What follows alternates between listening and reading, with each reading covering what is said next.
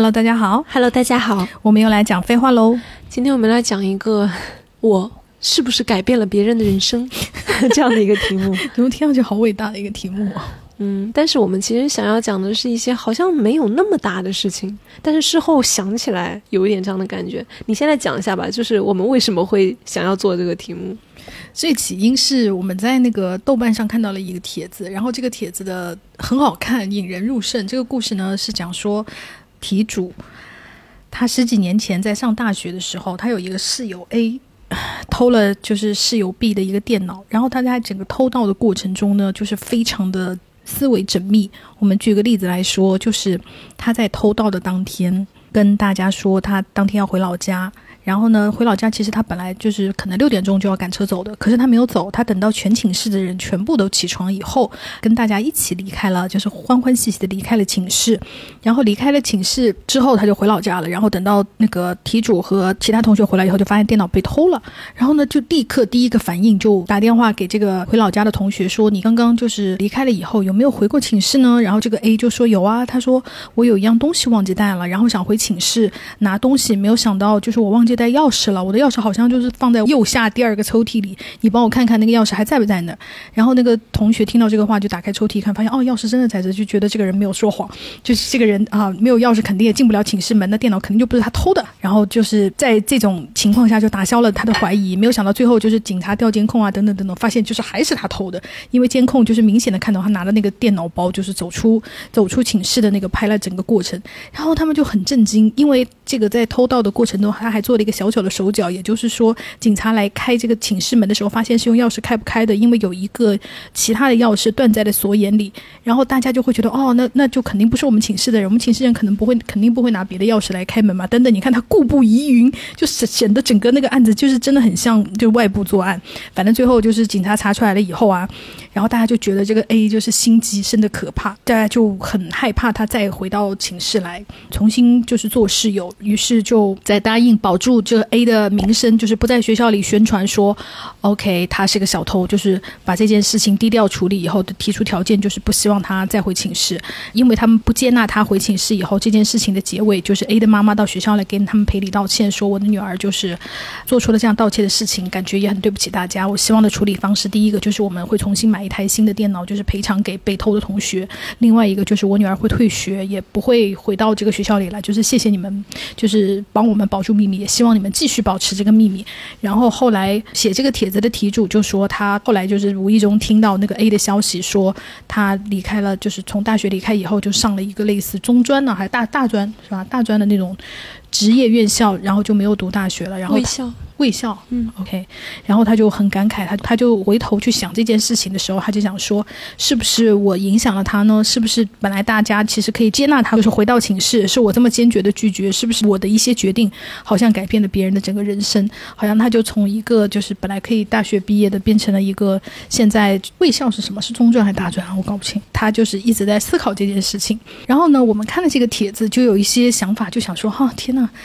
就是它的落脚点落得很让人深思，因为我们我看这个帖的时候也没有想到它会落在这儿，我以为就是大家一开始就是说一些寝寝室的那个室友如何相处的这样的一个东西，没有想到它是落在这里，让我就是感慨良多。然后我我们就开始回忆说，天呐，我们有没有一些什么改变了人家的人生，或者被人家改变人生的那种事情？嗯，然后关于那个帖子，我再补充一下，就是为什么失主以及就是题主他们都特别害怕这个女生 A，是因为事发之后就问他你为什么要这样做，而且尤其是失主那个 B 同学，他是哭得非常的伤心，因为他觉得在寝室里面我和 A 的关系是很好的，我没有想到你为什么要这样对我，结果 A 就是看到他哭得稀里哗啦的，还是一脸冷漠，然后大概意思呢就是说，因为我要报复你。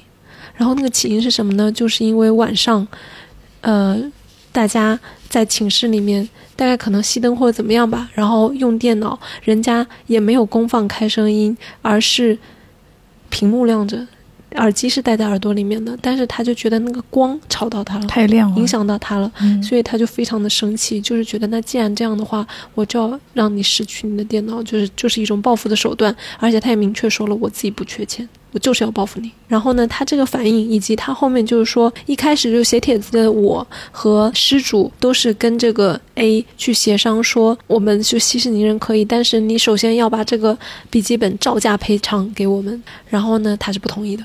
嗯，然后一说，因为你这个用过了，你又不是新的，大概就是这样子。而且他整个销赃的过程也是非常的快。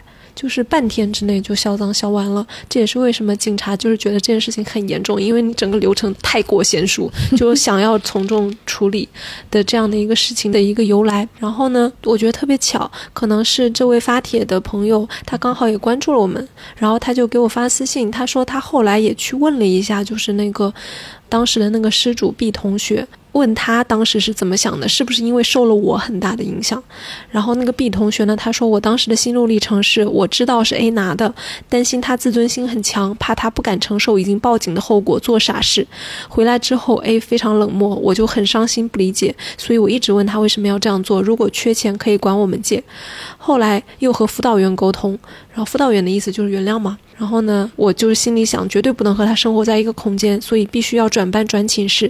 因为你就是指发帖的这个女生，因为你当时有说到，就算我们不说，如果从别的路径被别人知道了，他肯定也会认为是我们说的。所以这样的话，就是很担心他会对原来的室友不利。然后呢，最后关于他退学，我觉得很合理。所以按照这位 B 同学的这个说法来说。他也并没有为当年的事情感到什么懊悔啊，或者怎么样。然后我就很好奇，说：“那你看了他的说法，你是怎么想的呢？”然后他说：“我的看法也不好说。当时不接纳偷窃的室友，我的怂恿确实占了很大的原因。我确实是那个变量，有着不可推卸的责任吧。当时我们担心他回寝室后，有时……”无意的举动会挫伤他，导致他更厌恨报复，太危险。他妈妈可能也预设的是，我我们一定不会保守秘密，也无法和他女儿相处好。与其被更多人知道指指点点，不如退学算了。我们双方都对彼此做了最坏的预设，从而导致了这个结果。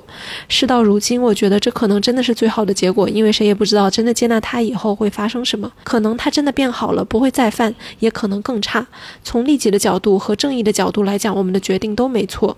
从对方父母以及社是不是对犯错的人有一定的空间和容错率来讲，可能是过了。看从什么角度出发吧。我也希望这期播客如果真的播出的时候，也能探讨一下自己成为别人的人生变量，导致过好的结果，没话说，那当然应该是骄傲的。可是如果是坏的结果呢？当事人应该如何排解，或者我们还能做什么呢？我觉得就是他最后这的这个问题，就是虽然我们所有。回复的人，还有看题的人都说你根本就没有错啊！你为什么要就是内疚，说觉得自己是坏人，怎么怎么的？但是他内心深处，他依然觉得啊，我对别人的人生产生了这么重大的影响，就算你再怎么说，我心里依然认为我难辞其咎。嗯，我在这里推荐大家看一部电影，我终于想起来了一个例子。嗯，这个电影叫做《赎罪》哦，是不是非常符合我们的主题？对对，它这里面就是就是讲的一个小女孩，然后她就是先是她。童年时候的快乐生活，她有一个非常美丽的姐姐，然后她姐姐就是爱上一个非常帅的大帅哥，那个大帅哥就是由我们的詹一美就是所饰演，大家就知道他是个何等的大帅哥。他姐是美丽的凯拉奈特利，穿着那条著名的绿裙子，对，而且他本人也是那个啊，他就是那个可爱的骨头罗南，对，所以就是反正好一一家帅哥美女。然后呢，在他姐姐和这个贫穷的大帅哥男的谈恋爱的时候，然后他们当时他们家内部就发生一些就是。耍流氓事件是不是？然后后来这个小女孩她就一口咬定就是这个大帅哥就是那个强奸犯，然后导致于她姐姐和这个这个男生的恋情就一塌糊涂。后来大帅哥就是上了二战的战场，并且就是再也没有回来。所以就是在这个整个的故事里面，他就是因为靠着自己的想象啊，然后包括他当时看着那个大帅哥跟他姐姐写的那些就是热辣的情书啊，幻想出来了一些就是少儿不宜的东西，所以觉得就是这个强奸这个事情是他的那个未来姐夫干的，就是因为小孩的一个那种无知的那种指认，导致于就是一对有情人，然后此生都不能够再在一起了。他那个还不只是小孩的，他其实里面还有那种注意力争夺的东西在里面，因为。他那时候，他作为家庭里面的小女儿，她就是没有那么受关注。然后她还写了一部戏戏剧，十二岁还是三岁吧？其实你十二岁、十三岁，你就能写一出戏，已经很了不起了。然后她要在家庭里面演啊，她要念她的剧本呢。结果，因为她姐就是一个就是出落的非常成熟的大美女，然后人家家里人的注意力也都不在她身上，然后这时候她本来就很嫉妒她姐姐了，就是得不到就是家里人的关注和关爱嘛。然后这时候她又看到了，因为小孩心中她是不理解性这个东西的，嗯，然后她又看到就是姐姐跟她的男朋友大做爱，然后她就觉得淫邪，她本来就嫉妒姐姐的就是得到的关注，然后另外一方面就是在性的方面，就是小孩的就是想法就。是她她不懂嘛，然后这两方都促使她最后就是实际上就是诬告那个男生，嗯。然后我还想到我原来看过的一个小说，是个民国的小说，它里有个桥段也让我印象很深，也是改变了那个，就是那个富家小姐和那个男朋友约好了要私奔，哎，没有约好要私奔，就是男的约她私奔，然后这个小姐就是很挣扎，然后那个男的就是送了一盒话梅去给她姐姐，然后就是说你是单你你还给我的时候是个单数你就同意，双数你就不同意，然后她姐姐想了想，就是留了五颗，就是单数就同意跟他那个男的私奔，然后呢就是。再把这盒话梅送回来给这个男生的路上，然后也是他的他的弟弟，就是一小小男孩还是小女孩忘了，反正就是个小孩，小孩去送的。然后那小孩就是太馋了，你知道吗？看见话梅就很想吃，他就吃了一颗，吃了一颗单数就变成双数了。然后那个男生看到的时候就以为拒绝了他，然后就伤心的远走他乡。然后这两个人就是因为那种战争时代就颠沛流离，就是此生就错过了，就是这种啊，好戏剧哦，就是一篇小说。并不是，所以我们就讲说，天呐，就是看到电影里、电影视里面有这么多，就是因为小事啊，改变了他人的，就是也不叫改变吧，就也有可能是阴差阳错错过哈，大家的人生就会变得很不一样了。就是难道我们现实生活中有有这 有这样的事情吗？然后我们就跟大家征集了一下，在征集之前，我们俩还互相问了一下，我说你有吗？我说我没有，然后我说你有吗？对，我说我也没有。大家我们两个人真的人生就没有什么很多很。精彩的事情吗？因为我看了很多评论，我就发现我没有有我没有改变人家人生的这种事迹的一个很大原因是，有很多时候我不能确定别人做的是对的和错的的时候，就比方说啊，他看见就是某一个人跟另外一个明显跟他不相配的人谈恋爱呀，然后就是。我就会觉得，OK，那人家既然爱了，肯定有他们的理由，就是我们外人可能不能懂哈，所以我就尊重祝福。可是有很多朋友又是会出于一种热心，就会说啊，那个男的配不上你，我给你介绍一个 better 更好的男的。然后就是介绍成功以后，他跟那个更好的男的可能真的过上了一些幸福的生活。I don't know，我不知道这些到底这从他的命运的意义上来讲是好还是坏哈。就是这些可能在我个人的观点里，我会更加的就是遵从别人个体的意见，因为就是爱情这种东西，在我来说它就不分好和坏。所以就是跟一个看上去配不上你的男人的恋爱，就一定比一个家世更好的男的的跟你的恋爱有更好吗？就是我是存在着一个问号的，所以我就感觉可能本人就是因为这种冷漠的个性。就是不，确实不太会有改变了别人人生的事情吧。嗯，因为我我们俩刚刚就是在这里想了半天。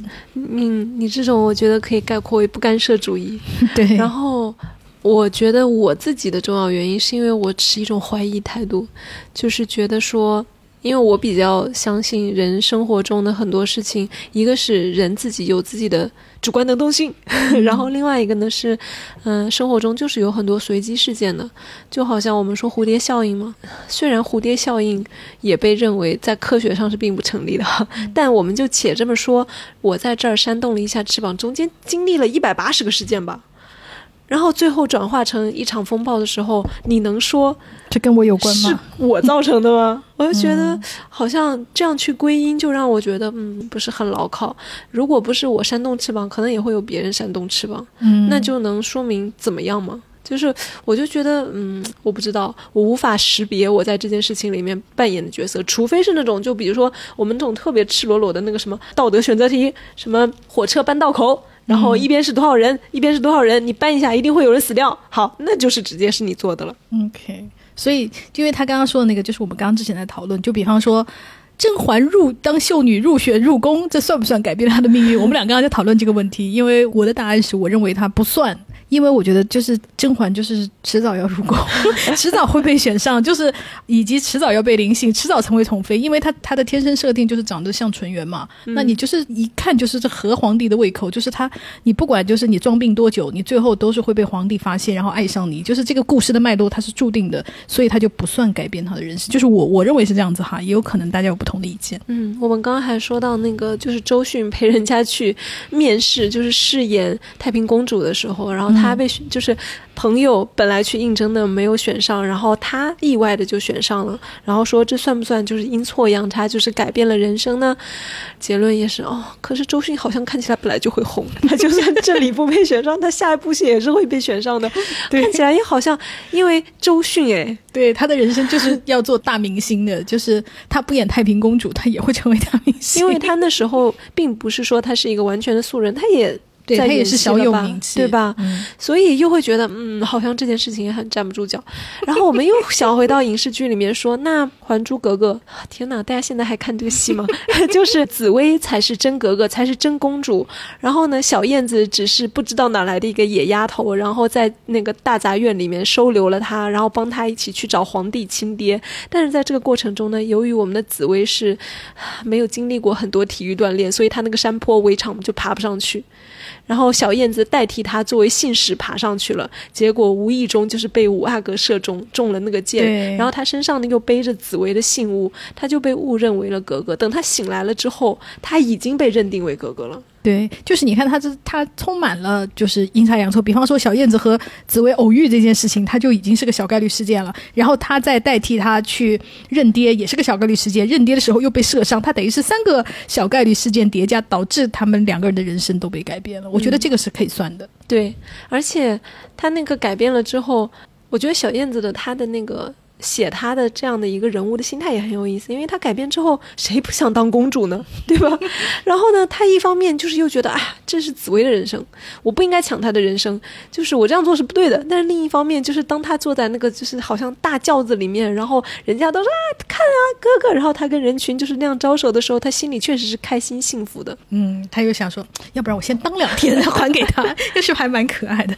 对，好，我们再绕回来讲，我觉得有一类大类。就是绝对可以算的，就是叫救人一命。因为我们很多评论里面有朋友就是说什么邻家妹妹掉到非常湍急的河流里，我拉住她，把她拉上岸了，就是类似这种救人一命的。我觉得这个就是非常显然的小概率事件，以及真的改变了别人的人生，因为有可能人家就死掉了。那确实，那这样的话，我也被人家救过命。之前节目里面也讲了，那我就是被人家改变了人生。嗯，对。这种就是生死相关的，就是还蛮确凿的改变的。我觉得这个就是像你刚刚说，你没有办法，就是完全可以很确定归因，就是。我觉得还有一类叫做做善事，因为有一个朋友就说他鼓励他被家暴的朋友来北京工作，并且给他包吃包住。现在他就是月入过万，美滋滋的在北京打工。（括弧虽然还没有成功离婚，但是在努力中。）我觉得这这一类大类做善事类的，我觉得也可以算是改变，而且是很直接的改变了别人的人生。而且有很多就是做善事的，比如说资助学习啊那种。比如这个朋友他就说，班里有个女生来自偏远山区，努力考来远离家乡的城里上。上学，但被家里要求退学留钱给弟弟上学。他不想回山里，但被全家骂不懂事。我帮他联系了导员，申请助学金和勤工俭学，在钱到位之前按月资助他。毕业以后，他去北京工作了。我觉得是他自己的努力和坚持改变了他的人生，而我是他努力的路上必然会碰到的 NPC。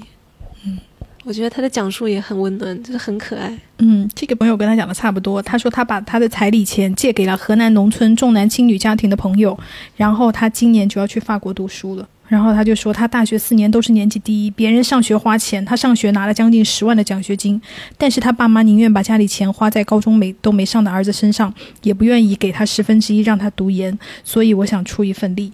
他就把彩礼钱借给他的朋友，我真的觉得就是这个真的是改变了别人的人生，就是大善事类的，真了不起。嗯，这朋友也是，他说老家亲戚家一个妹妹，高考分数只够三本报了专科，家里穷不让读也不让复读，都要去打工了。我刚好回老家，去他家赞助了他七千块，外加一本笔记本让他去读。他后来助学贷款又专升本，去年考上了苏南地区的事业单位，算是间接改变了他吧。再说一个我同事，家贫貌美，学历高，因为家太穷了，父亲生病，就和图她漂亮的一个老男人谈恋爱。（括号我很能理解她的处境，她也订婚了。其实他真的很无力，但又没有办法。）我是社牛，在家搞圣诞趴，邀请他来。他本来不想来，我硬让他来。在我家客厅，他和我另一个家境好、长得帅、工作好、名校海归同龄人一见钟情。（括号男孩的母亲还是企业家。）他快速和老男人分手，俩月和我朋友领证了。已经结婚五年，很幸福。（括号为了防杠说明，不存在骗。我朋友知道女同事和老男人订婚的事，我朋友就是爱她爱得死去活来。她真的超级漂亮，学历高。她和老男人也是和平分手，再和我朋友在一起的。OK，我觉得这个就是你看和你的想法不一样的那一种见仁。见智的那种。嗯，这个朋友就是也是，我觉得也是做大三事。他说朋友遇到渣男被欺负也不敢跟家里人说，抑郁到了要跳楼。我陪他去渣男的工作单位大闹了一场，给他出了口气，这样算改变别人的人生吗？他说因 因为我自己遇到同样的事都没有这么勇敢。我觉得这个也是啦，嗯至少就是拯救了一个抑郁到想跳楼的妹妹了。嗯，也可能间接拯救了一下她的乳腺吧。嗯，这个朋友说，只想到重启人生里主角和男友谈恋爱，他会赌博欠钱，第二世没在一起，男友就变成了亿万富翁这样子。那有一个朋友留言跟他差不多，他说我就是这种体质。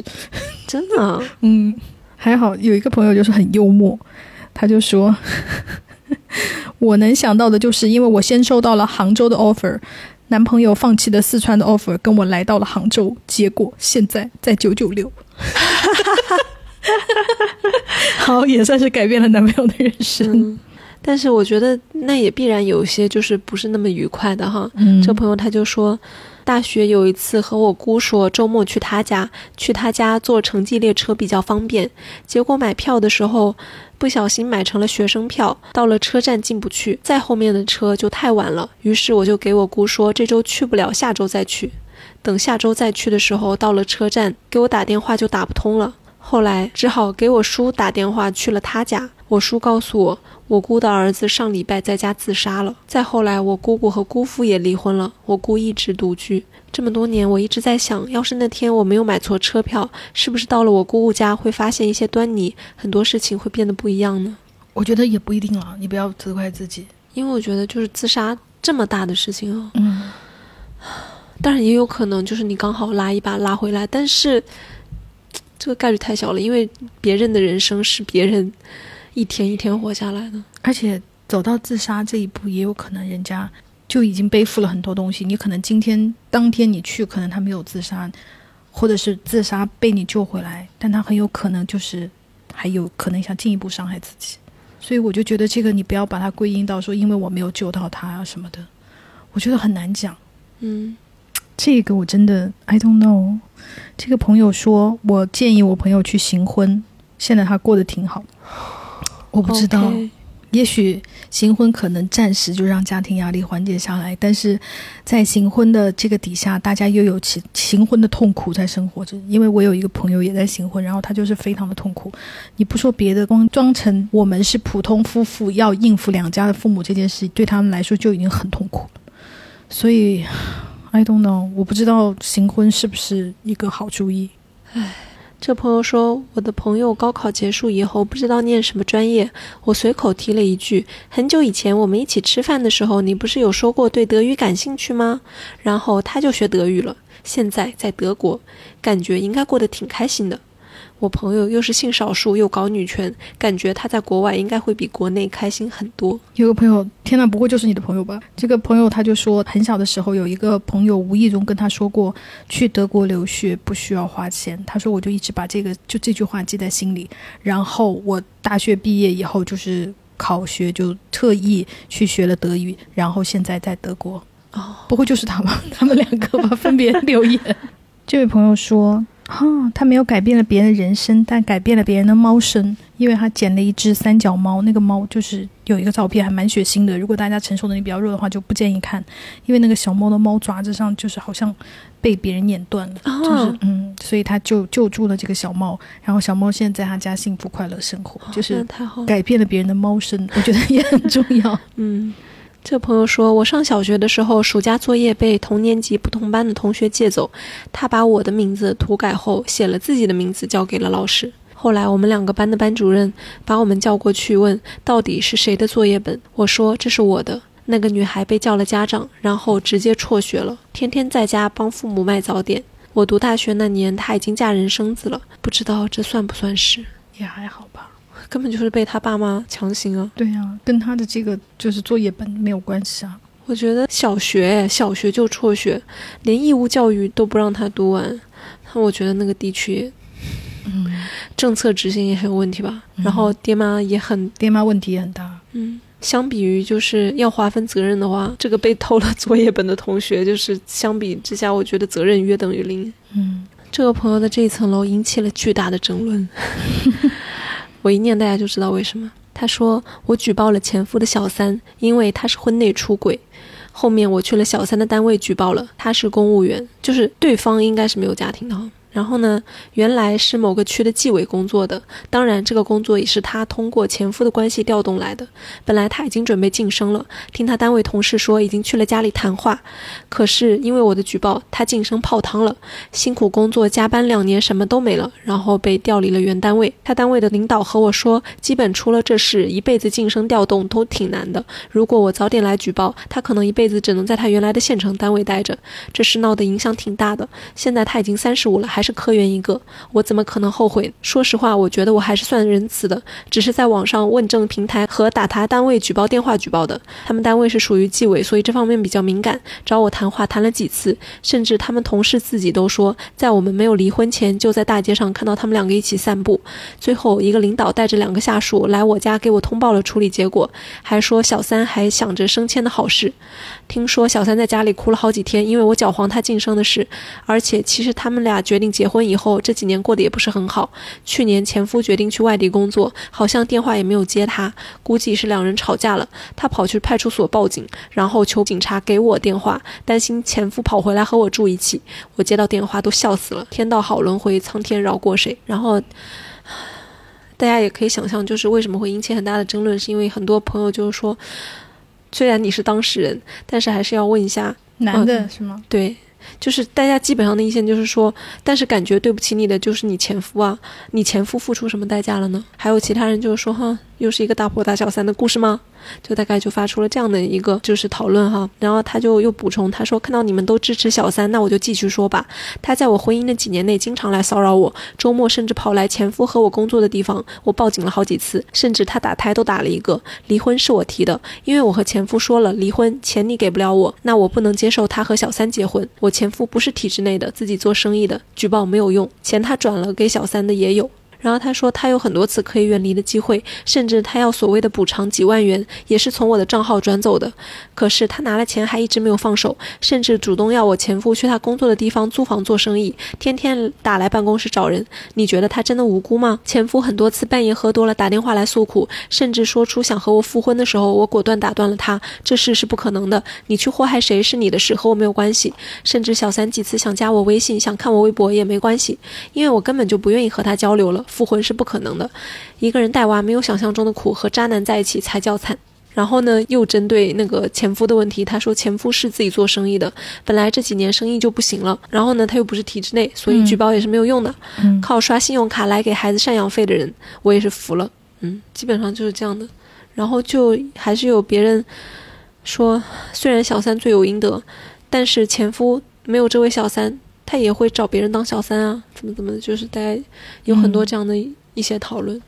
I don't know，我觉得他怎么讲呢？就像那时候那个半藏森林的事情，然后那个阿庆哦，阿庆把他就是这件事情公布出来，然后导致半藏森林就是作为一个网红，就是再也接不到商务了嘛。因为他相当于就是形象受损嘛，然后你能说阿庆这样做就是完全没有道理吗？他确实可能被伤害，因为他也公布了那个他他前男友嘛，他也公布了半藏森林，他被伤害了，他要把这件事情讲出来，你能说他这样他没有这个权利吗？我又觉得 OK，好像也是可以的。那本人对于这件事情的看法就是。他确实，他前夫找谁都有可能做小三，那他也有可能下一个小三，他也可能会通过手段去报复。我不知道，就是我不鼓励大家要打小三呢什么的，但是我觉得被伤害的人要站出来说话，要站出来去自己复仇，我也没有什么话好讲。嗯，我其实看了他的故事之后，我觉得我完全能够理解他为什么会这样做，因为对他来说，就是在他婚姻存续的过程中，对方的挑衅行为确实很多，就是你从他的描述来看，然后他前夫。举报不了，就是无法以这种方式让他前夫付出代价，这也是个事实。然后就像你说的，那他是当事人，他为自己受到的伤害，他想要做一些报复。我作为一个他生命中的完全的陌生人，我确实无法评判什么。嗯，那这是别人的人生。嗯，但是我又觉得，就是网友因为这个事情，大家被触动到了神经，就是。我也能理解，就是大家为什么会在这里面就讨论的那么激烈，是因为就是打小三这件事情啊，它作为一种我们不说这个具体的事情了，嗯，它作为一种社会文化现象，它确实是这里面存在着对于男性和女性道德的双重标准，嗯的要求。对吧？所以，如果这个故事里面，他前夫和这个小三通通都是，比方说这个纪委的，通通被举报到，再也人生再也没有晋升机会了，大家的骂声可能就会小一点嘛。嗯嗯，对，所以是这个故事的特殊性，是不是？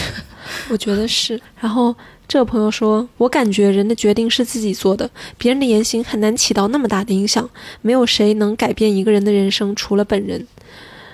然后有另外一个朋友呢，他也是类似的想法。他说，看起来也许是改变了别人的人生，其实不过是对方人生里某个节点的 NPC 而已。这个 NPC 可以是任何人，因为那是他的人生。嗯，很多人都持这种观点。还有人说，就是你只是一个催化剂而已，就是他的人生本来就是要走向那个。这个朋友他说，初中时候小男朋友被我害得精神出了点问题，休学了一年，后来只上了三本。本来是数学奥赛的金牌选手，现在想想，确实是我当时太小。不懂事，唉，罪孽深重了，就可能就是那种小情侣，就是 情绪起伏比较大。他也没有说具体，他没有说具体。哦，好吧，嗯，这朋友说之前在 Hi Native 回答日本网友的中文问题，先凭感觉就答了，后来搜了一下，搜出好多反例。想改答案的时候，网友发了一段：原来叉叉是这样，叉叉是这样，那么叉叉叉一定就是那样了。谢谢你，我全懂了。然后给了个好评。并关了回答，不是啊，叉叉叉不是那样啊，我讲错了，你也学错了啊，太好笑了，嗯，无意中改变了别人人生中的一个重要知识点，搞不好人家会从这个错误的知识点，就是想到一个绝美的，就是什么数学构想，也很难说呢。I hope so。这个朋友说的，嗯。I don't know，我我不我不确定哈。他说我和同学唠嗑唠了一节课，他被我说服去考研，最后也考上了。哎呀，我感觉会去考研的人就不会被别人说一节课说服。我觉得他心中已经有所想，然后再加上可能跟你一节课的聊天，肯定了我这个想法，我就是要去考研。嗯，这种就是我称之为叫做推了一把。对对对。然后呢，也有朋友就是说有跟同事妹妹然后聊天，聊到了自己去大城市工作生活的经历啊，分享了很多之后，然后妹妹就果断辞职了，说之前就是一直心里就很犹豫，然后听了之后就感觉豁然开朗。我觉得这种也是属于推了一把。这个的作用到底有多大呢？我觉得就要看当事人本人的感受，因为你很难说他一定很小，对吧？可能就是人有时候就是缺那一把，也有可能。嗯，然后还有一种这种类型哈，我认为也不算是改变了别人的人生，也是像你刚刚说的推了一把，或者是帮了大忙，类似这样子。他说我把初恋男友带出国，还帮他铺路念了博士，然后他出轨了，然后我就是会觉得铺路念博士，但是念博士的就是人还是本人呢，你也要能念下来啊，或者是能考上啊什么的，就是别人个人的努力也非常的重要。但我有时候，你知道吗？我听到这种就升学相关的东西哈，我有时候又会觉得，可能现代网络更发达，在我们更小的时候，你可能知道某个学校在有一个什么提前招生啊，或者有你参加什么东西是可以加分的呀，或者你有什么比赛，它其实算是什么加分项啊，什么什么的，这个信息它并不是透明的。哦，然后你可能就是你知道了就是知道了，你不知道就是不知道。哦，那有可能，嗯，或者是可能还帮别人出了一些出国的钱呢，什么之类。我觉得，就如果是这种，那就算算改变人家人生。我觉得这里面就是它确实是有一些很大的偶然性在里面。所以，比如说我们前面讲的那个德国上学不要钱，对吧？嗯这个信息可能我们特别小的时候，你就是上网也不知道，你也上不了网，对吧？你要是没有听过，你就是完全你想都想不到要出国这件事情。但是你听到过这么一句话，你就在心中埋下了一个种子，嗯，也有可能。没错。这个朋友说，厂里招女工，三选一。我给表现最好的 A 打电话，但他没接，于是打给 B，B 得到了工作机会。两天后，听说 A 与丈夫打架进了 ICU。如果 A 来上班，她的生活会不会因此变好一些？那天是不是就不会与丈夫发生冲突？但我想，人最终会成为最真实的他自己，无论是选择怎样的亲密关系，还是为何愤怒。嗯，唉，残酷的随机性。嗯哇，这个妹妹真的很好哎！她说我今年三月开始资助一个女生，帮她买每个月的卫生巾，准备一直帮到她大学毕业，不算改变别人的人生吧，只算让她的生活没有那么辛苦。然后别人就问她说：“哎，这个是怎么能够资助的？”就是大概她也想去资助一个小小女生。然后她就说：“我是在抖音的一个卫生巾科普视频下面看到了她的评论，说她自己的生活费太少了，没有办法勤换卫生巾。然后我就私信联系了她，直接淘宝就是买了卫生巾寄到她的学校。”哦，我觉得这个很好，这个其实你也可以说是改变了他的人生，至少让他的人生更加就是在这个方面少了一些担忧，可能就会有更多的精力去学习，会去生活。真好。嗯有很多朋友留这个言，你知道吗？他说：“总感觉我的出生改变了妈妈的人生，不论是好的方面还是坏的方面。嗯，因为也有很多人反过来说，我生了宝宝以后，他改变了我的人生。”然后就有个朋友回复他说：“我也，我妈妈是生了我以后才去省会念大学的。我希望我没有出生，那么妈妈留在省会工作生活，就不用为了我回到小县城，委屈自己和我爸一起生活了。”然后这个朋友他也回复他说：“是的，但是如果问妈妈如果能重选还要不要生我，她可能还是会选择生下我，因为在她看来。”有我是一件很幸福的事，但是从我的视角看，如果没有生下我，她现在肯定会过得更轻松、更开心一些。我只能说，人生只有一条路。嗯，我也觉得不会啦，就是因为我我你你知道我今在备孕嘛，我就和很多妈妈讨论过这个话题，所有人都说可能回到那个时候不会就不一定会做这样的选择。他说，但是生下了我的小孩，我还是非常就是我非常感激他生了他这个事情，所以他就是像一个。玻璃二象性的问题，就是他他很难确定，很因为很多妈妈都说我生了小孩以后，我就是感到很幸福。但是如果比方说我回到了那个时候，比方说我的学院那个，我可能不一定会做这个决定，但是我还是因为生了他以后感到幸福。I don't know，所以我就我不知道。但是我我又想，就是让小孩产生这样的想法，我觉得是太过于沉重了。因为妈妈的人生是妈妈作为成年人，理想情况下啊，每个人都要成年了之后才要生小孩吧，至少那妈妈的人生选择就是她作为一个成年人做出的她的选择。我小孩要因此作为感觉到我背负了我妈的人生的话，我觉得那也太沉重了吧。我觉得会说出这样话的孩子，应该是看到妈妈，就比方说现在过得很辛苦，例如比方说他不用跟我爸生活在一起，是家庭造成了他就是会这么想。但是我不觉得他应该这么想哈，但是他确实目睹了这个东西。那当然，我觉得是家庭对他的不公平，并不是说是我被生出来是我的错了。对呀、所以我就觉得，哎，我希望就是你换个角度想，就是你身边的朋友因为有你出生，还是觉得非常的幸福。嗯，你要换一个角度想说，可能因为有了你，妈妈的生活就是还有一些快乐的东西在，会冲淡她现在，比方说其他一些伤害的那个影响。I don't know，我有时候我也不知道，因为我看这种评论的时候，我就会觉得，如果我妈换一种人生，她能更快乐的话，我无所谓我存不存在。我可以理解大家为什么会这么想，嗯，啊但是同样啦，你不要这么想。这朋友说，快高考的时候，有个关系很好的同学模拟考试考砸了。当时放假，他给我发消息说什么时候开家长会。我当时已经回学校了，就没有收到那条消息。第二天还是没有见到他，才知道他自杀了。这件事我总是时不时的想起来，总觉得如果我当时能看到消息回复他，和他随便聊聊，结局也许就会不一样。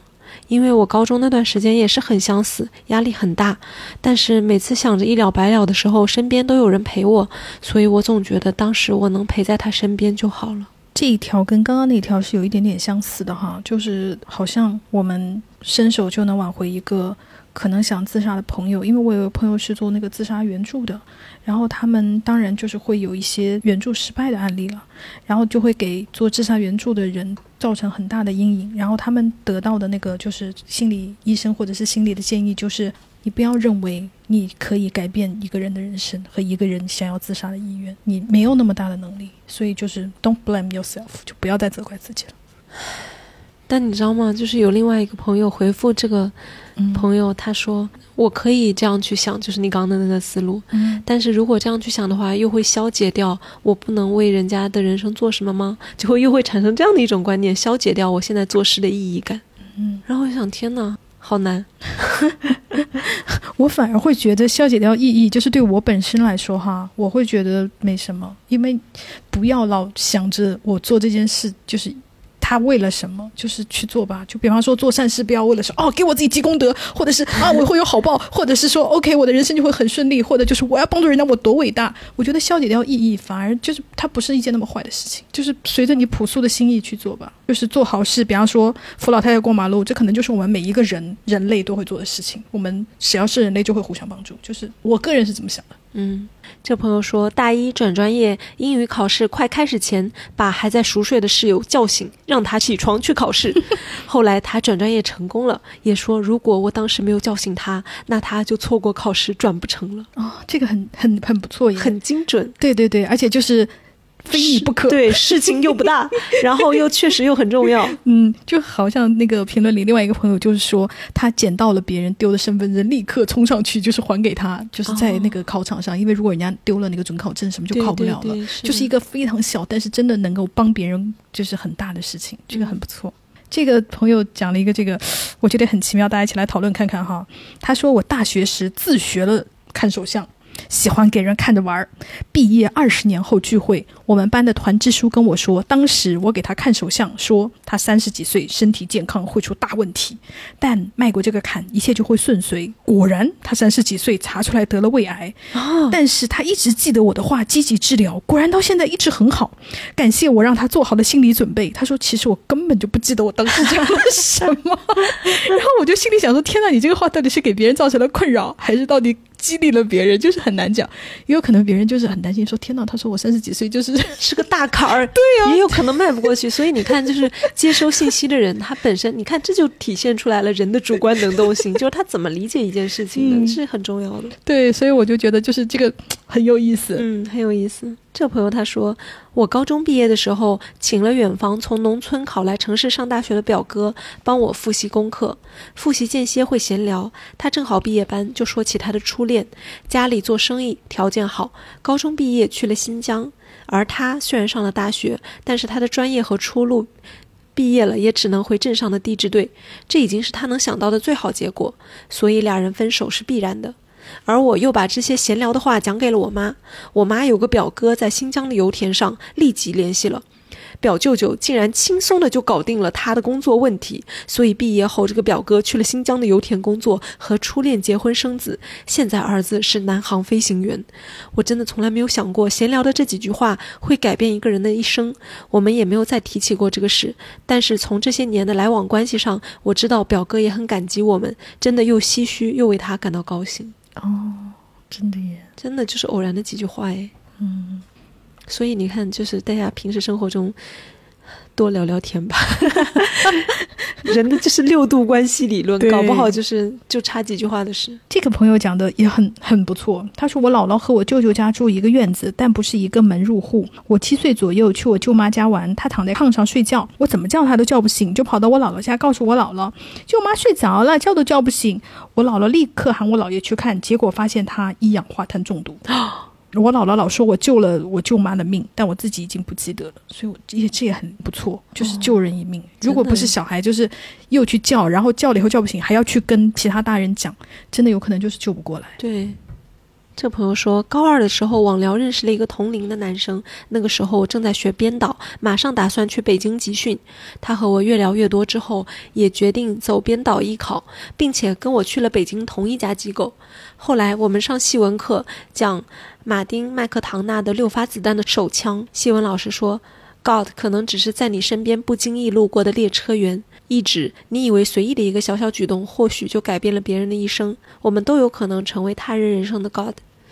上完这门课，后来他跟我说我是他的 God，我当时不以为意，但后来艺考他成功上岸，现在在北电导演系。然后他说，不过要是他以后混得不好的话，后悔入错行也不要怪我。嗯太好笑了。嗯，哦，这个故事很好，非常喜欢。他说：“我曾经在麦当劳兼职，带过一位三四十岁的阿姨入门。因为我的那个店面靠近学校，所以一到饭点就兵荒马乱，就很多人来点菜，就很很手忙脚乱的。一开始是我带着她，一个月以后，她的手速已经顶得上两个我了，因为她是全职做那个那个阿姨是全职做。她说偶然。”坐下来一起吃午饭的时候，阿姨跟我说，她头两天觉得太累了，想走。后来她看见我一边炸芋头派一边唱香芋派，香芋派，我爱香芋派，就觉得又积极又可爱，就咬咬牙撑过来了。现在对待工作游刃有余。然后她就自己说哈，她说我很感谢朋友推荐我去麦当劳兼职，因为她不是去麦当劳兼职的嘛。她说因为感觉麦当劳挺有人情味的，跟四五十岁的叔叔阿姨们共事，我也就没有那么害怕要过三十五岁。他可能快三十五岁嗯。然后他说我本人。都不记得我有唱歌，好傻，一边唱一边炸，我也没有那么爱炸香芋派啊。他说忙起来的时候，一小时炸三袋薯条，惨到我大冬天都觉得烫手。然后我就看这个故事，我就觉得就是又很温馨又很可爱。你看他去麦当劳兼职这件事，本来就是一个就是随机的事件，是被他朋友推荐的。然后他又随机遇到了这个阿姨，又鼓励到了这个阿姨，就是随机的叠加，就是让人家的人生就是多了一丝可爱。好可爱哦，嗯，非常可爱的故事。这朋友说，偶尔会想，从小每一步都追随我的小朋友，如果不是因为我也去了欧洲留学，是不是就不会在德国遭遇车祸了？但没有如果。然后就有人问，后来你朋友严重吗？车祸？然后他就说他走了。听上去就是，嗯，哦，这个朋友说的一个，I don't know。他说我改变了两个人的人生，一个是我喜欢的男生，一个是我初中的同学，女同学。哎呀。他说：“我把他们拆散了，然后呢，那个男生随便娶了一个老婆，两年后就离婚了。此后一直未婚，也没有生孩子。（括弧那个男的已经快六十了。）然后这个女同学辞职以后远嫁广东，生了一个女儿，但是老公就是很强势，经常当着别人的面就是骂她。然后他就他就写了点点点，就是他认为是他拆散了这样一对，让他们每个人都没有得到幸福的婚姻。我觉得倒也不用这么。”这么强调自己的作用了，因为他没有跟那个人在一起，跟其他人在一起的婚姻不幸福，也不是你造成的，嗯，对吧？就有朋友他就有这样的疑问，他说：“我就一直在想，别人的人生真的是我改变的吗？会不会本来他的人生就是那样子？我的做法，我说的那句话，都是他人生发展过程中的一部分。我们真的可以参与改变别人的因果吗？”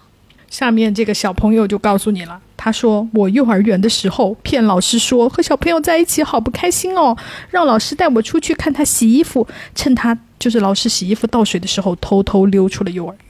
这是老师第一年工作，因为我他当不了老师去开饭店了啊！而且我上的机关幼儿园，当时的院长本来还有两年退休，也因为我提前退休了。就是小朋友从幼儿园溜出去了，是一个很大的，对幼儿园来说是个很大的事情嘛。” OK，就是回答了刚刚那个朋友，还是会的，好吧？确实，就是会有这种非常确切的事情，而且他又是一个那种幼儿园小朋友，你也完全没有办法去责怪他，他根本就是他不懂啊。对啊，嗯。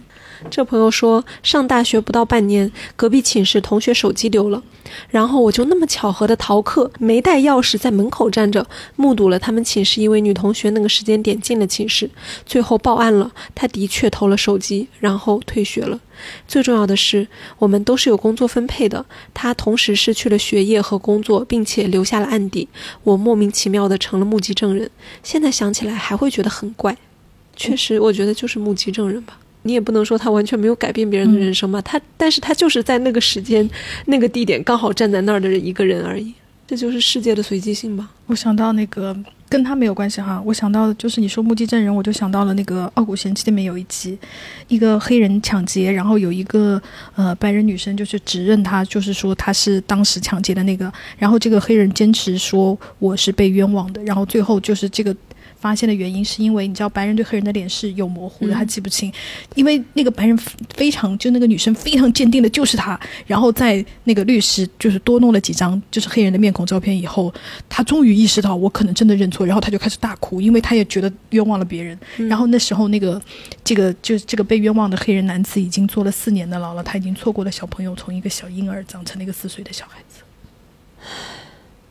对，我记得那集。嗯，这集我特别的感慨，就是 因为那个女的也不是故意在针对他，她确实认为我看到的就是你。而且他当时可能实际上影响他认知的是 T 恤，对她的衣服嘛，对，嗯，而且还有警察故意给她的那个顺序嘛，嗯，所以这个证人他也不是说我是要诬陷你要害你，然后但是被诬陷坐牢的那个男的确实错过了四年的人生呢，嗯，这又没有办法，就是这个时间又没有办法赔偿。然后我觉得哦，他刚刚这个就让我想到了这个故事。这朋友说，高一住校，有天中午我吃完午饭就去了教室自习，教室里只有我一个人。这时有个大叔敲我们教室门，问我找某某某去哪里找。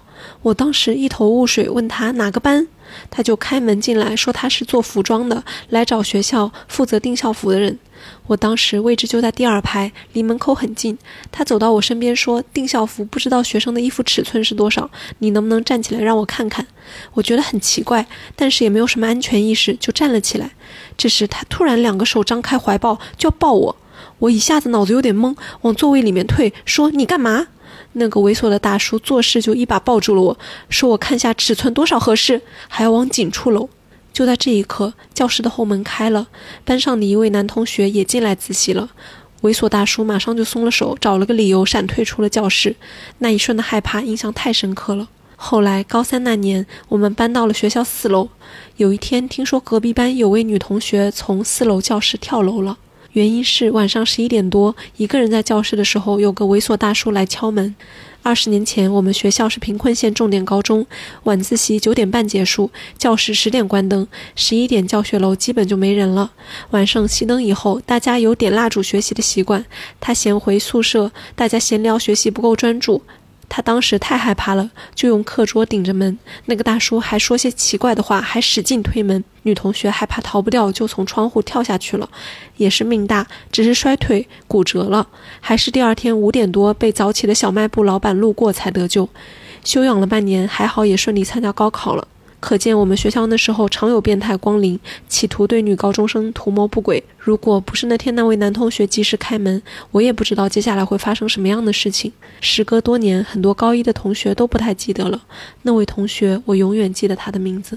学校真的没有，我认为这是学校的责任呢。嗯，你第一个，你保安干嘛吃的？第二个，这个事情他不可能就发生两起吧？对。就没有人，也没有人认真的在管理这件事情啊。然后当时那么受惊的就是她，就是被性骚扰的，甚至差点被性侵的女孩子，她就是只能寄希望于会不会有一个同学偶然的出现在那里。对啊，她这个故事有另外一个女生也讲了，我就觉得天呐，怎么有这么多？我就觉得好吧，这可能是就是咱这儿或者全球吧，就是你作为一个女生成长过程中很容易碰到的事情。嗯，确实，本人也碰到过，但是没有那么惊险。我是在路上碰见的，就是那种，我停车，就是我同学去买东西，然后我就停着自行车就在路边等他，然后就有一个男的过来，就是先问我几点了，然后我就那个时候就戴手表嘛，我就拿起来，然后他就抓住我的手，我以为他想，我一开始以为他是看不清，你知道吧？嗯。就是要看我的手表，就是因为我那时候才初中，很小，然后呢，他就开始把我人就往他那拉，因为幸亏我们中间是隔着自行车，然后我就吓死了，然后他就开始伸手摸我的胸部，我就开始大叫，天，然后后来就是旁边有人出来，他就吓得跑了。就是我就觉得，就每个女孩都会遇到这个事情嘛，因为它太太太普遍了。嗯，我碰到的那个是有一个留言的朋友跟我，我觉得我们两个是一模一样的情况，就是路上碰到了一个不认识的男的，嗯然后呢，他就过来说，就跟你搭话啊，就是好像要跟你寻求帮助一样，其实就什么都没有，然后说没几句话就说你跟我过来一下，嗯，就那种。当时就是我的年纪比他当时要大一点点，因为我那时候已经二二十岁了。然后呢，这个留言的朋友他应该也就是个初中生吧，高中吧，就是，然后那个女生她就是懵，就是感觉在那种情况下，小孩是很有可能会服从大人的。肯定啊。对，如果尤其是初高中生，他说你过来一下，那人家完全没有这种会发生危险事的意识，就会跟过去啊。而且就是你过来一下，听起来是一句很平常的话。对，然后他说他当时非常幸运的就是，刚好也是有一个同学出现了，然后叫了一下他，说你在那边干嘛？嗯，然后这男的跑掉了。还有一个就是，嗯，我不知道，就是现在现在可能会少一点哈，因为嗯当年我们那个，我们当年在上海的时候就有有一个那个华亭路，就华亭路。可能大家现在不知道，它就是有，就是像那种批发市场一样的，就是卖衣服啊、卖什么的。然后当时很多外国人就是第一次来到中国，就是想买假的 LV 啊什么的，都会去那里买。但是呢，那个东西是因为市场监督，它是不可以放在明面上的，所以很多人就会，就比方说，会有人来跟你说要包吧，然后你就会说，嗯，有没有 LV 啊？他就会说你跟我来，就会去到那种很小很黑暗的巷子里，然后就有，就是我们同学就听说过有人进去就是被那个了，啊，对。因为这样子听上去很合理，对吧？我的包不能放在这里卖，你跟我来。这个，因为这个故事逻辑是很顺畅的。好吧，哎，这个我觉得就是哦，我想起来了，这就是刚刚我想跟你说，你同你的同学也做过这样的大好事。他说几年前我同学被亲人骗进传销组织，并被洗脑了。在他忽悠我进去的时候，我忽悠他出来了，并把他困在身边，直到他知道那些是骗人的。现在他就是在正常的生活。你朋友不是也帮助了他的是他的好前女友。对嗯，很大的就是大好事。对。这个朋友说，好朋友之前烂赌，二十岁出头欠了近十万，由此不想做工资低的工作，因为难以还债。我冒着和他绝交的风险，告诉了他的父母，他们知道后替他还了债。之后，朋友找了正常的工作，现在过得还不错。当时偷拿他的手机，找到了他爸的电话，并悄悄联系。朋友当时知道后，气到有种想掐死我的冲动。后来非常感谢我。哎，彤彤，这里有一个跟这个几乎是一模一样的故事。他说，我和前任分手的时候，告诉了他家里人，其实他这几年都没上班，一直在骗人，就是骗他家里人他在上班。其实他以前挺优秀的，和他分手也是因为他一直不上班，在家摆烂。他家人知道后很震惊，想办法给他找到了一份外派的翻译工作，让他就是现在他在沙特过得还不错。然后我就想到，就是前几天直播的时候，有一个妹妹也在讲这个事情，就是到底。你的朋友帮你告家长这件事情，他的度在哪里？因为那一个的故事就是，他在和他是女生，他和女生谈恋爱，他朋友说你不能搞同性恋，同性恋是错的，你要再讲下去，我就告诉你爸妈。I don't know，我就不知道，因为我看到这个，我又我又觉得好像结果是好的，但是 I don't know，我觉得成人了的话，任何人，赌博违法吧，对吧？嗯，但这个是不上班在家摆烂。啊，不上班，不上班。如果是我的话，我我不会跟他家人去说。如果有你的朋友就是越过你，跟你家人说他都不上班，天天在家里，你会生气吧？啊我一定会生气。关你什么事啊？对啊，所以就是哎呀，就是看到这个朋友这这个投稿，我就不知道。反正我就是认为我是一个成年人，我可以替我自己做决定了。就是我觉得违法犯罪那个是要干预的，对，嗯，其他的就是别人的生活态度啊什么的，就是让他去吧。然后不危及生命的话就。就是违法犯罪和危及生命和就是会对他造成重大伤害的那种，我觉得是要干预。但是话又说回来了，可能恐同的人就会觉得同性恋就会对他造成重大伤害，然后就啊，好吧，OK，好难以抉择，因为他这个就觉得你在家摆烂也是会对你造成伤害啊，你就变成一个不上进的人了。I don't know，反正我是希望我的朋友不要做这种事情，除非就是发生了巨大危险。嗯，这个朋友说：“我想只有自己的孩子吧，其他人的人生都只是浅浅参与，就算是爱人，其实都不太受影响。嗯这个朋友，哎，天呐，我们的我们的评论怎么那么同步啊？这个朋友他就说，打车司机呢在催促他家小孩写作业，小孩就是非常不耐烦。他放下电话以后呢，我就建议他多带小孩出去玩玩呐、人家刚放假，可能也许想放松啊。司机师傅听了以后又打过去约小孩和小孩妈妈下班了一起去森林公园，还问小孩要不要一起去海边。小孩非常不耐烦的把电话挂掉了。然后他就说：“ 我没有改变人家的人生，只改变了自己的心情。好幽默。对，我就想到，就是很很好笑的一个场景。这朋友说：“我去年刚毕业，想躺平，就去了一个小研究所当老师。分给我的学生是大老板最不喜欢的学生。听说啥也不会干，啥也不想干。实际接触下来，才发现是大家什么都没教这个女生，还要她做很难的课题。我就直接带她开始做课题，只做了一个月，她进步就很明显。三个月之后，我决定辞职，她已经可以独当一面。现在她从实验室倒数第一变成了组会上被夸的那个，我觉得真的很欣慰。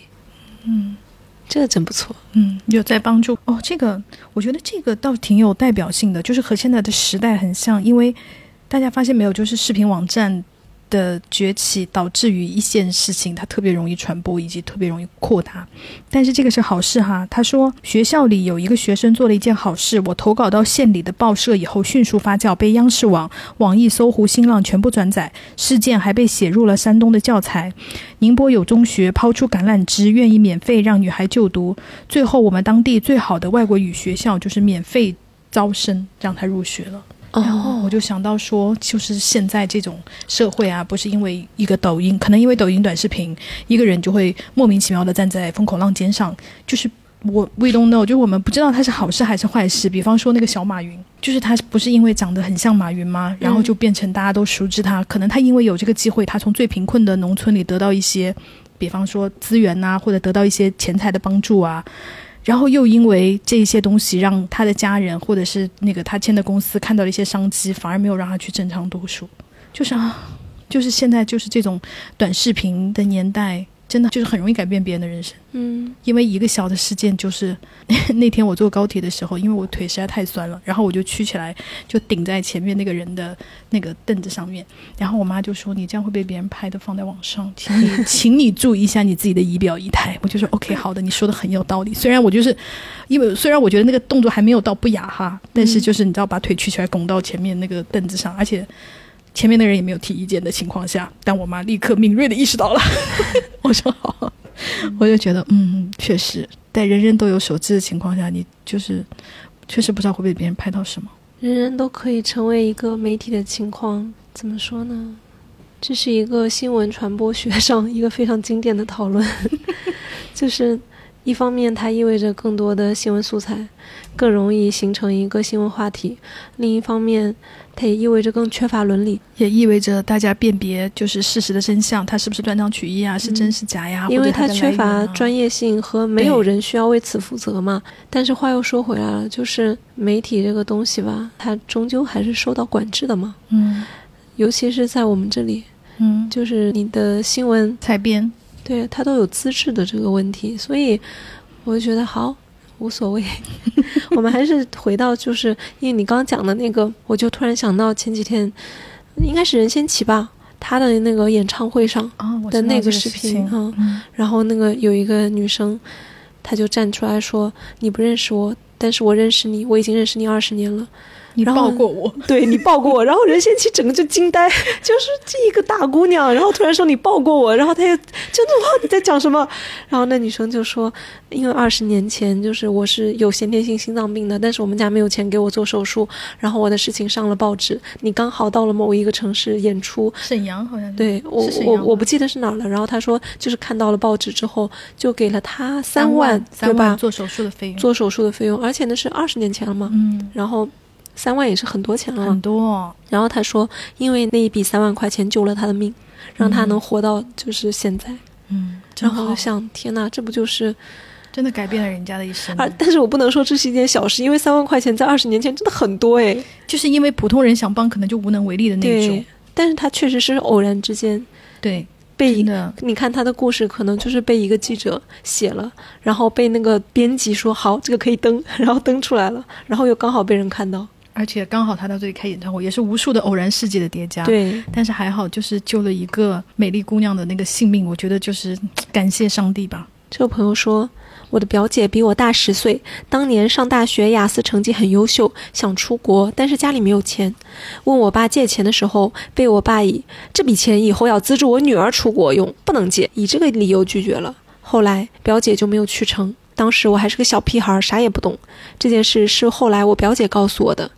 她后来读了一个离家近的很普通的大学，相亲认识了她现在的老公，一起做海鲜生意，赚了很多钱，两个人感情也特别好。（括号我去日本还会让我帮忙带冈本套套，哈哈哈她现在是一个老公孩子热炕头的美好状态。话说回我爸，在那之后，我并没有出国上学，他的存款用来瞎投资，亏光了。我有时候在想，如果表姐当年出国了，会过得怎么样？是不是我挡住了她的另一种可能？但是转念一想，其实也不是我做的决定，我也只是我爸不想借亲戚钱的一个借口而已。对啊，跟他没有关系啊。对，而且你那时候你，你有决定权吗？对呀、就是根本就是大人拿你当幌子啊。对呀、这个朋友就是说很好笑。我的朋友改变了我的人生。高二的时候，我数学非常差，被老师骂到已经抑郁，害怕去上学了。我的朋友在学美术，拉着我一起去学美术。那个时候高考数学基本上不算分，我才考上大学。还有我高考的证件掉在出租车上了，哭到崩溃。到了学校门口，班主任跟我说，司机已经给你送过来了，感恩。每年高考接近的时候，我都会想起这件事，真的非常谢谢他。哦，真的很好哎。嗯，就是被好人就是围绕的。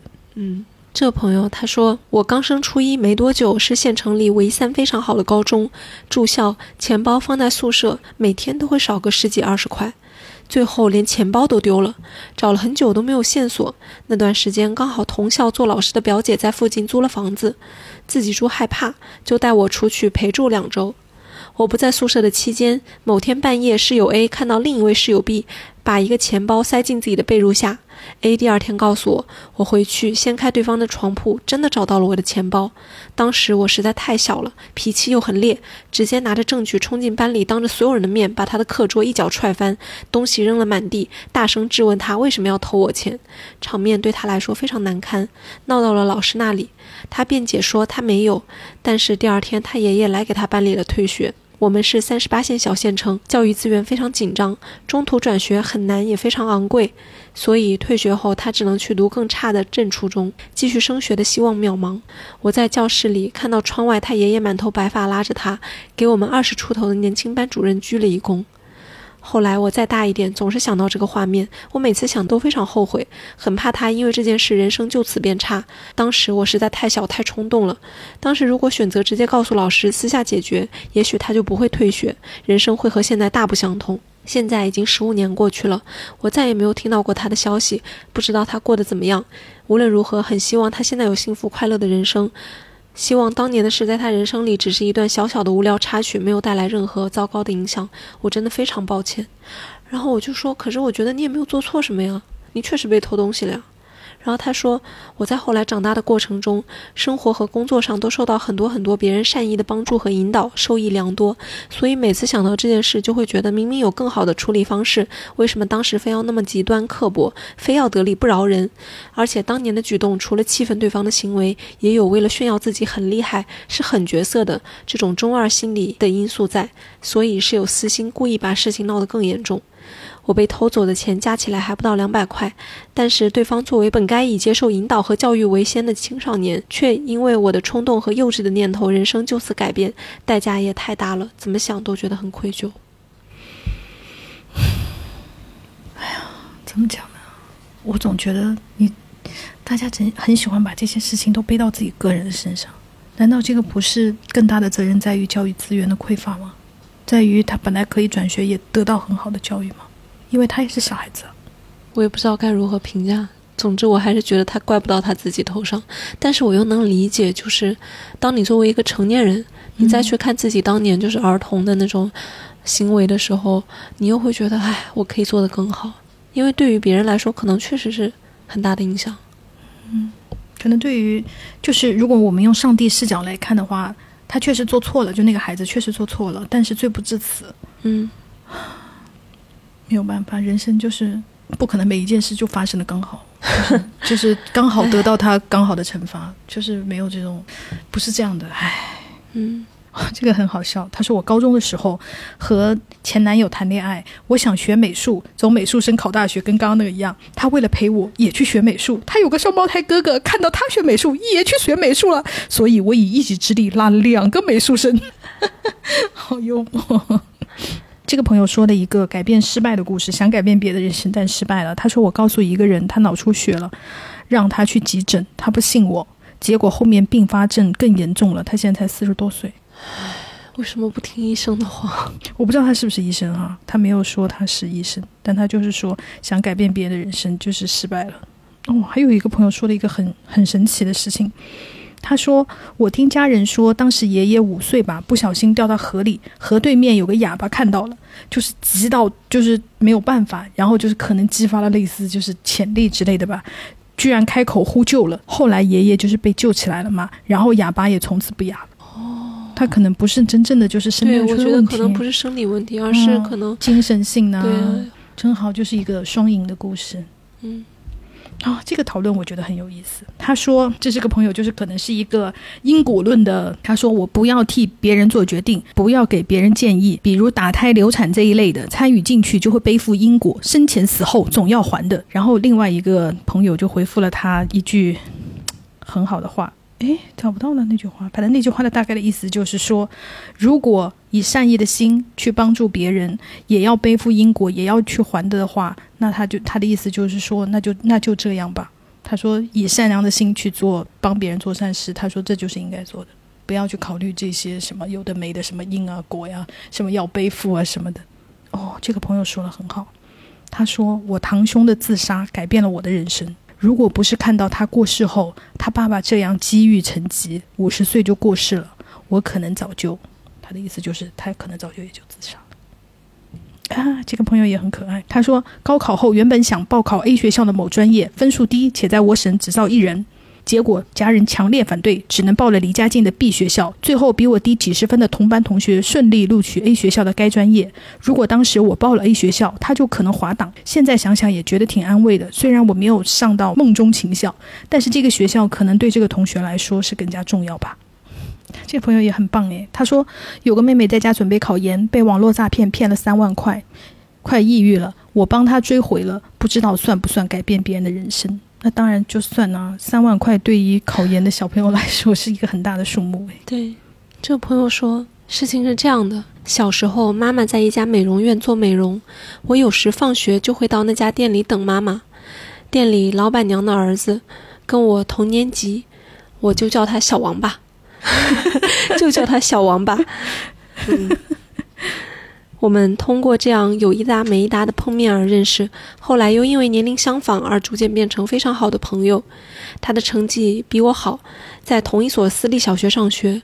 后来因为种种原因，我妈妈就没有再去那家美容院做美容，于是我们自然而然就少了联系。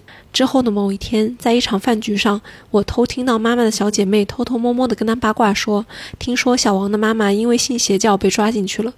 具体情节如何已经记不太清了，只知道那天之后，我一直把这个秘密放在心里。